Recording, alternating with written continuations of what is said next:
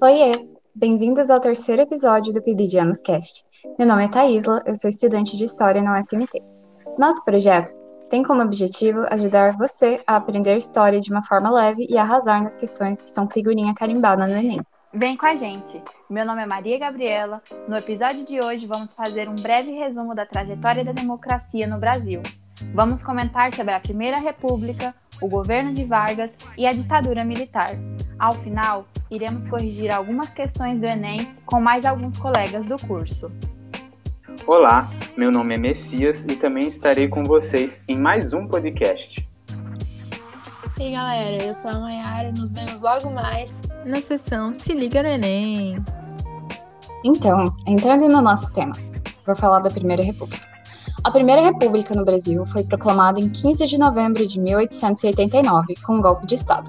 Os militares, liderados por Marechal Deodoro da Fonseca, derrubam o Visconde de Ouro Preto do gabinete ministerial e a República é instaurada com Deodoro da Fonseca como pre presidente provisório. A partir disso, inicia-se o que é chamado de República das Espadas.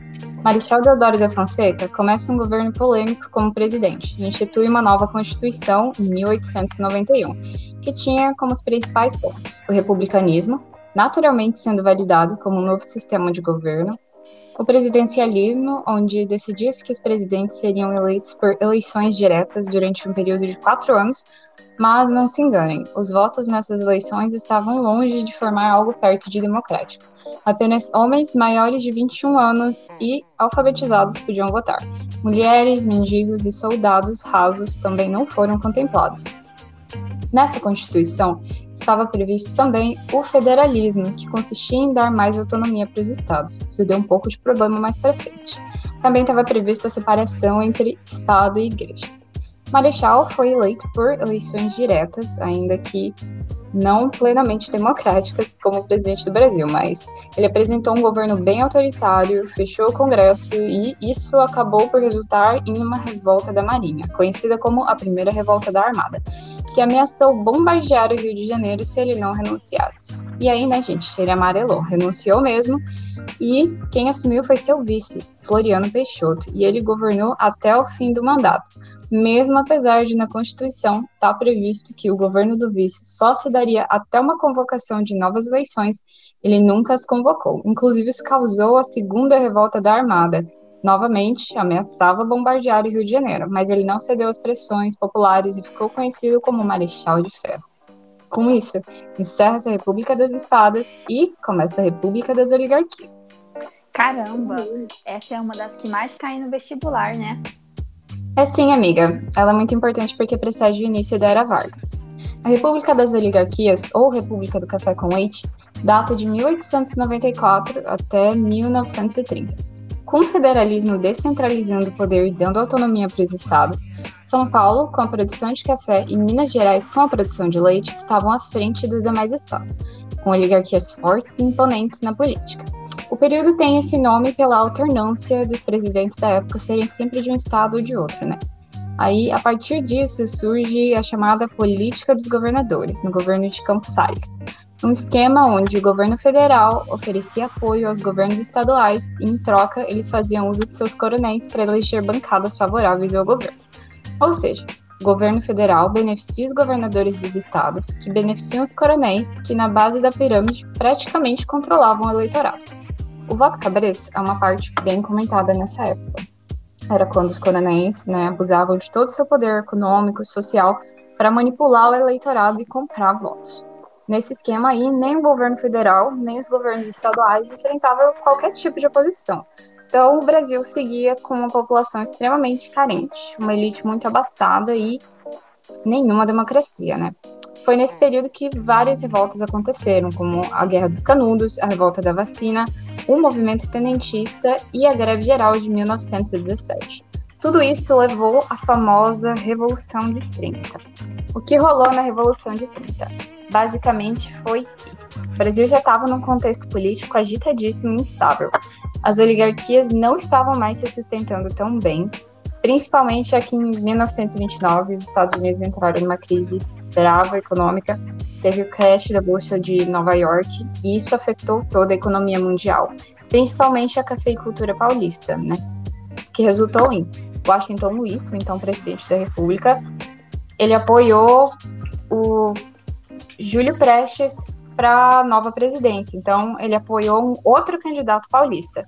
Isso deixou a galera de Minas Gerais bem brava, né? Porque ele rompeu com a política do café com leite. Então, ele devia ter apoiado alguém de Minas Gerais, mas ele acabou fazendo a política do café puro, apoiando o próprio estado. O resultado não foi nem um pouco favorável. Os outros estados já estavam de olho nessa inimizade que estava surgindo e organizaram uma frente contra Júlio Prestes. Foi a AL, Aliança Liberal, formada por Pernambuco, Rio Grande do Sul, Paraíba e Rio de Janeiro. Essa aliança tinha como objetivo chegar à presidência, colocando Getúlio Vargas no poder, ele mesmo. O que aconteceu agora foi que Júlio Prestes ganhou as eleições, porém o vice de Getúlio tinha sido assassinado nesse mesmo contexto, que abriu a premissa para a L se organizar politicamente com os militares e tomar o poder. Eles não deixaram Júlio Prestes tomar posse, exilaram Washington Luiz e então Vargas ficou como novo presidente do Brasil, provisório. Mas foi provisório por pouco tempo, porque ele vai ficar nessa cadeira aí por 15 anos. E agora, gente, a gente dá início à Era Vargas. Ela é dividida em três fases. A primeira, que é onde ele acabou de chegar no poder, é chamada de governo provisório. Vargas suspende a Constituição imediatamente ao ocupar a presidência. Ele tinha um ideal de reformular todo o cenário brasileiro e ele também queria centralizar o poder nele. Falando bem a verdade, Getúlio Vargas sabia muito bem fazer política. Eu lembro que meu professor do ensino médio sempre se referia a ele como uma raposa política. Uma reflexão que a gente pode também pegar de tudo isso é que constantemente durante a história política do Brasil, a democracia é sempre posta em xeque, né? Qualquer turbulência ela é questionada, suspendida. Mas enfim, no governo provisório, ele suspendeu a Constituição de 1891 e queria formular uma nova Constituição, mas aí ele foi atrasando esse processo um pouco, porque ele temia que se novas eleições acontecessem assim, de imediato, as oligarquias antigas podiam voltar ao poder. Então ele começou a bolar várias medidas centralizadoras. Ele substituiu os governadores dos estados por interventores que ele mesmo nomeou, uh, dissolveu o Congresso Nacional e também as assembleias legislativas estaduais. Porém, lembrando que ele estava fazendo tudo isso sem ter uma Constituição. E aí a galera, principalmente de São Paulo, começou a ficar muito insatisfeita com ele. Para conter um pouco disso, em 1932 ele vai lá e lança o Código Eleitoral. Essa parte também é bem importante. Mudou tudo na política brasileira, né? No Código Eleitoral, agora, o voto era secreto. Gente, isso foi muito moderno. E era obrigatório também o voto. Também, agora, contemplava mulheres maiores de 21 anos.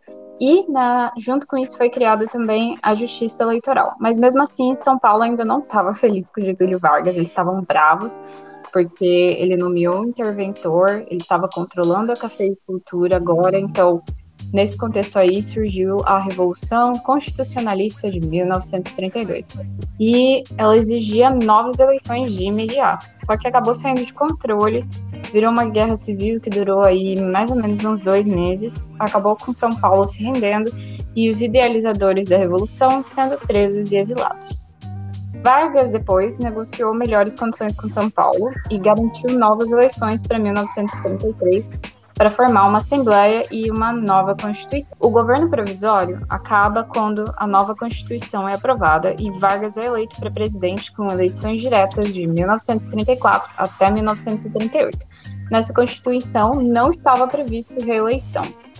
Agora começa a segunda fase da Era Vargas, gente, conhecida como governo constitucional.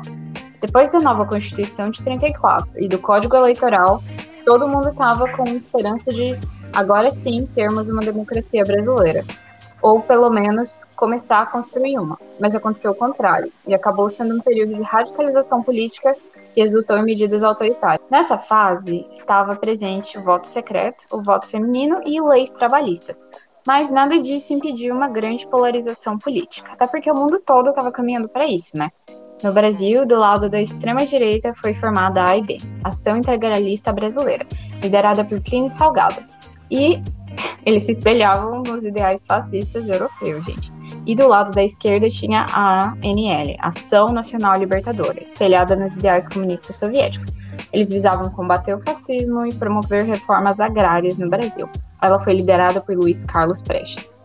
Em 1935 ocorre então a Intentona Comunista, que foi uma tentativa fracassada de remover Getúlio Vargas do poder. O levante não durou muito e foi facilmente contido, mas abriu a premissa para Getúlio ampliar os poderes presidenciais que ele tinha, né? E ele começou a organizar aí o Estado Novo, que foi a terceira fase da era Vargas. O governo dele já vinha caminhando para um autoritarismo com a Lei de Segurança Nacional, que dava mais poderes para o governo poder combater crimes de ordem social. E também, quando a intentona aconteceu, ele pressionou os parlamentares para que o estado de sítio fosse aprovado. Então, a construção do Estado Novo se deu em cima de autoritarismo e golpe, gente, intitulado de Plano Cohen. Quando as eleições estavam prestes a acontecer, ele apareceu com uma nova ameaça comunista. E era de um comunista soviético chamado Cohen, uma carta ameaçando. Mas no final era tudo uma mentira. A carta tinha sido escrita com consentimento do próprio Vargas para que houvesse uma ameaça comunista no, no país e causasse pânico. Com isso, Vargas iniciou várias perseguições políticas e se reafirmou no poder com uma nova constituição. Aí então começa a terceira fase, Estado Novo, a ditadura Vargas, marcada pelo autoritarismo. Vargas tinha o apoio popular e o apoio dos militares. Isso fez com que ele se mantivesse no poder por mais oito anos. Ele centralizou o poder no executivo, teve muita censura, a propaganda foi muito utilizada para promover o governo uh, e para promover as obras também, e para reafirmar a ideologia desse regime que foi moldado à figura do próprio Vargas. Nessa época, ele também valorizou a indústria nacional, criou a Vale, por exemplo, e conseguiu administrar muito bem os conflitos que estavam surgindo entre os trabalhadores e os empresários conforme o Brasil crescia economicamente. A gente também não pode esquecer do envolvimento do Brasil na Segunda Guerra. Isso fez com que o autoritarismo de Vargas perdesse um pouco aí sua força. Inclusive, ele perdeu apoio entre os militares, enviando tropas para lutar contra o nazifascismo. Mas ele não enviou essas tropas assim, de coração. Anteriormente, ele tinha um interesse aí de se juntar ao eixo, mas né, a pressão de contra os Estados Unidos, ele acabou se unindo aos aliados. Então, assim, ao fim do Estado Novo, a autoridade de Vargas já estava bem surrada e ele foi deposto pelos militares em 1945. Após esse período, onde o exército aplicou um golpe, mais um golpe, e instituiu as eleições, uh, quem venceu foi Eurico Gaspar Dutra, e depois dele, gente, por incrível que pareça, Getúlio Vargas foi eleito de novo.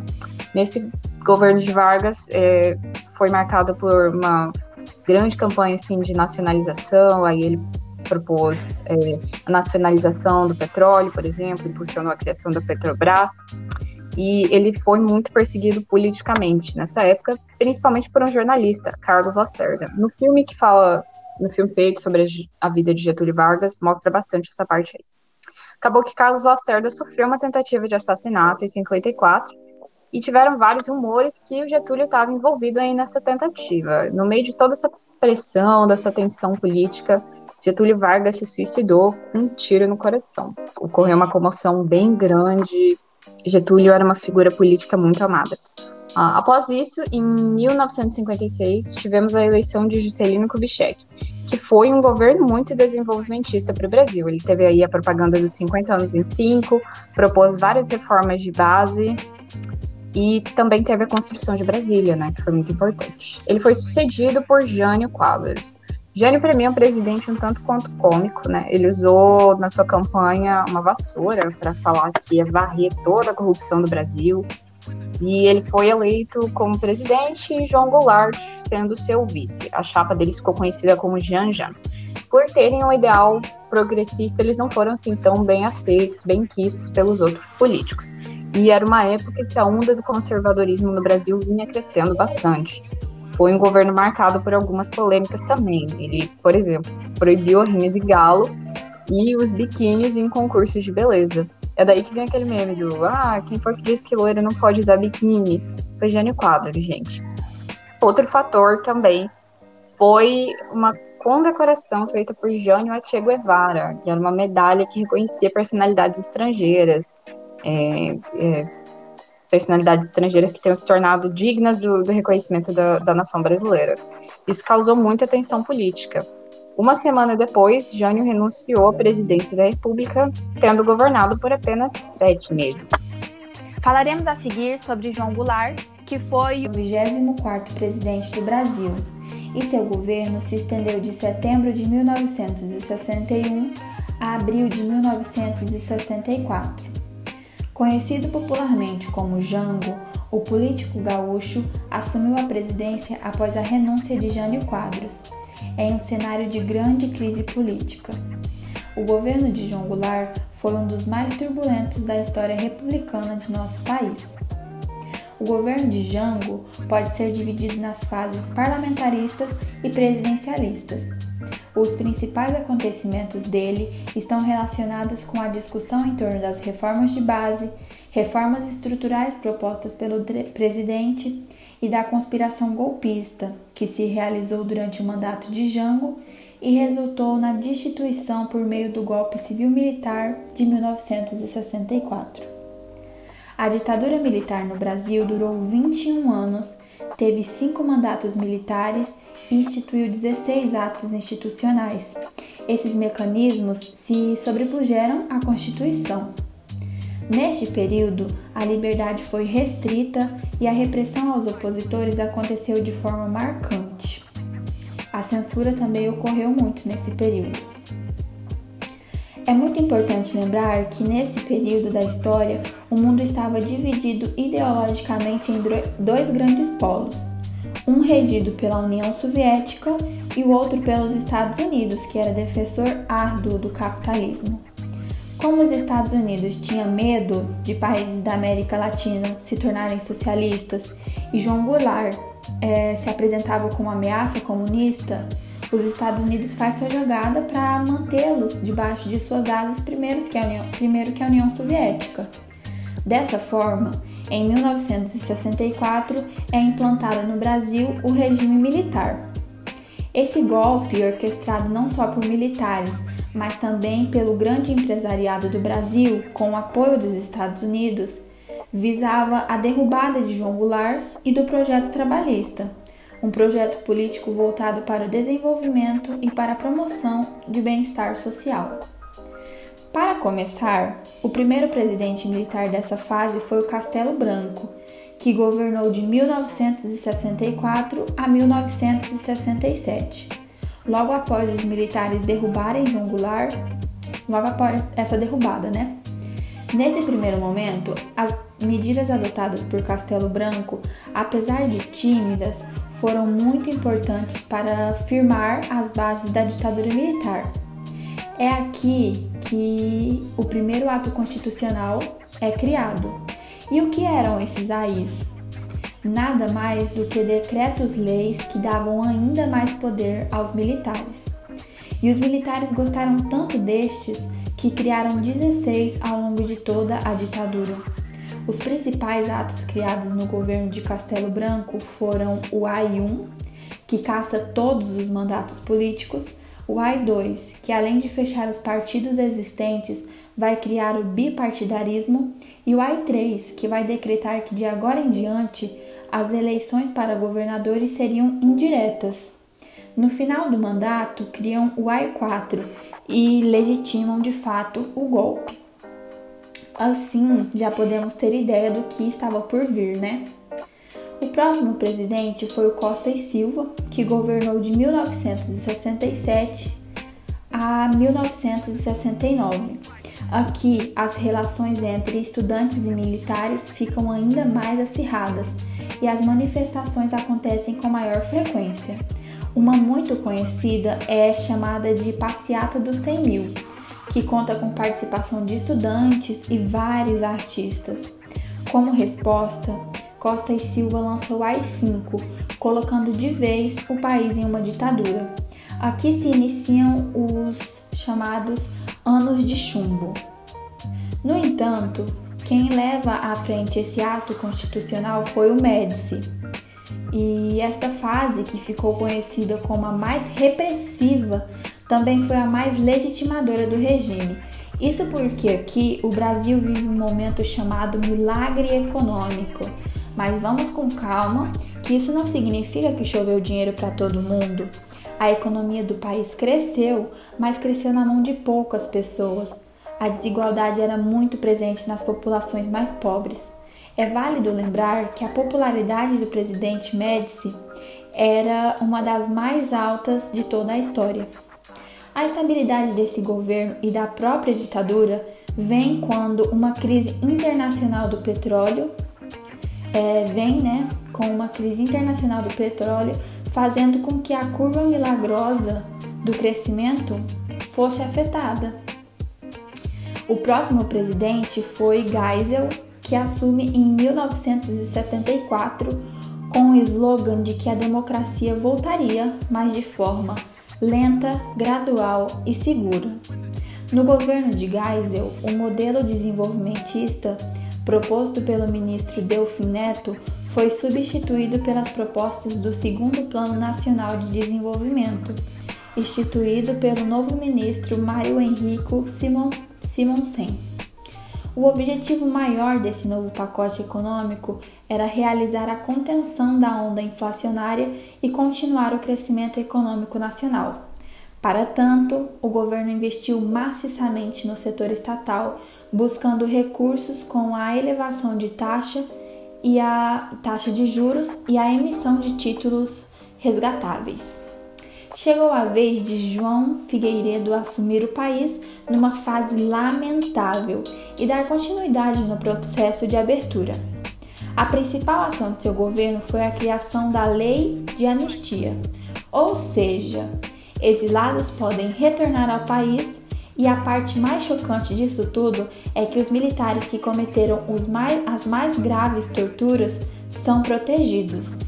Aqui, novos partidos políticos são formados e a linha dura que não concordava com nada disso que estava acontecendo revida com atos terroristas para desestabilizar o governo. Muito importante evidenciar que a população fazia uma pressão para que pudessem escolher o novo presidente de forma democrática. Com isso, várias manifestações acontecem.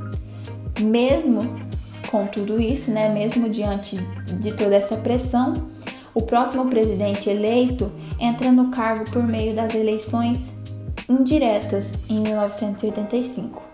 Na verdade, ele é eleito, mas morre antes de assumir o cargo de fato, e quem o faz é seu vice José Sarney, que dá início ao governo civil do Brasil em 1985.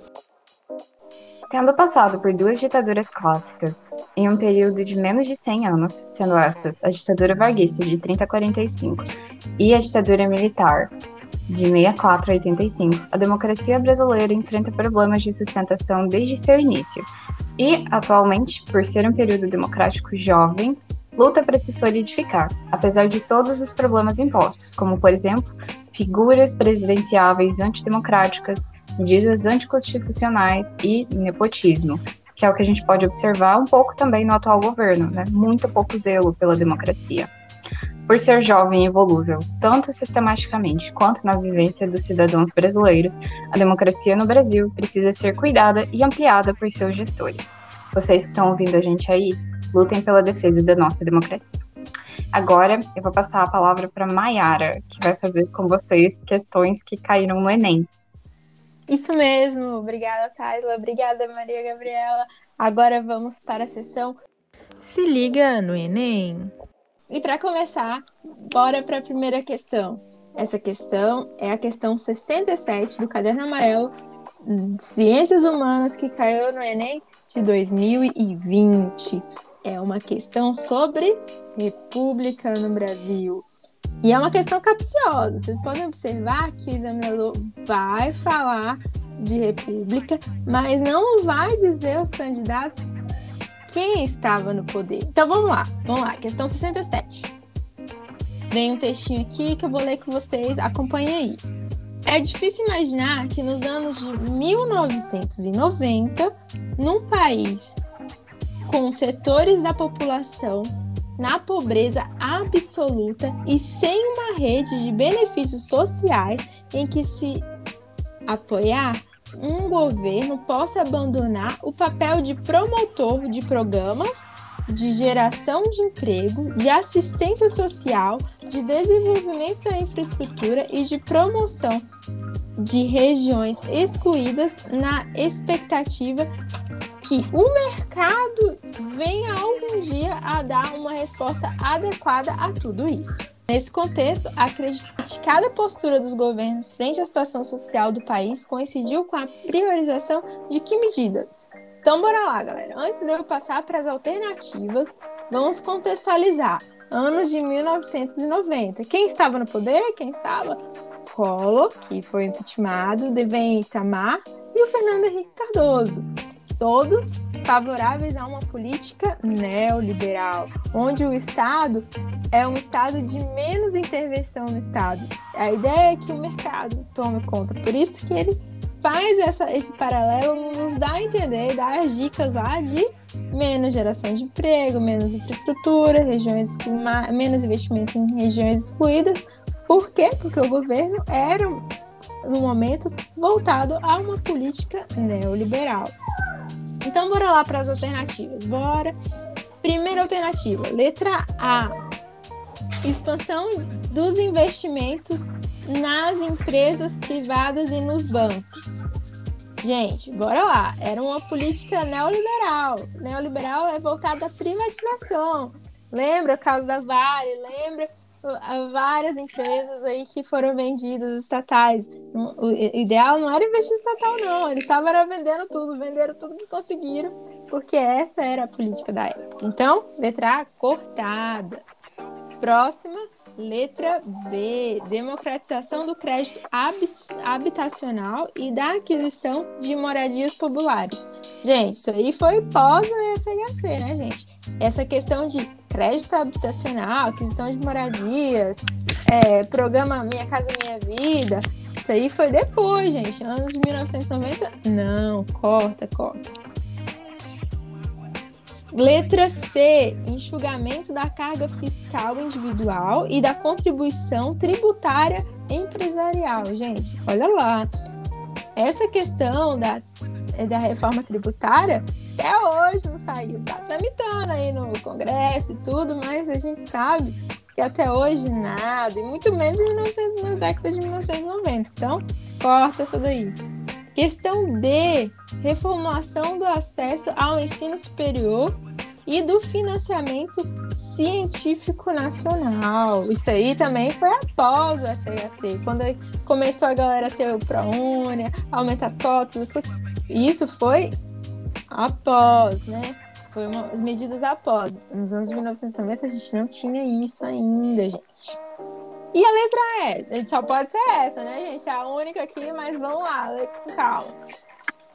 Reforma das políticas macroeconômicas e dos mecanismos de controle inflacionário.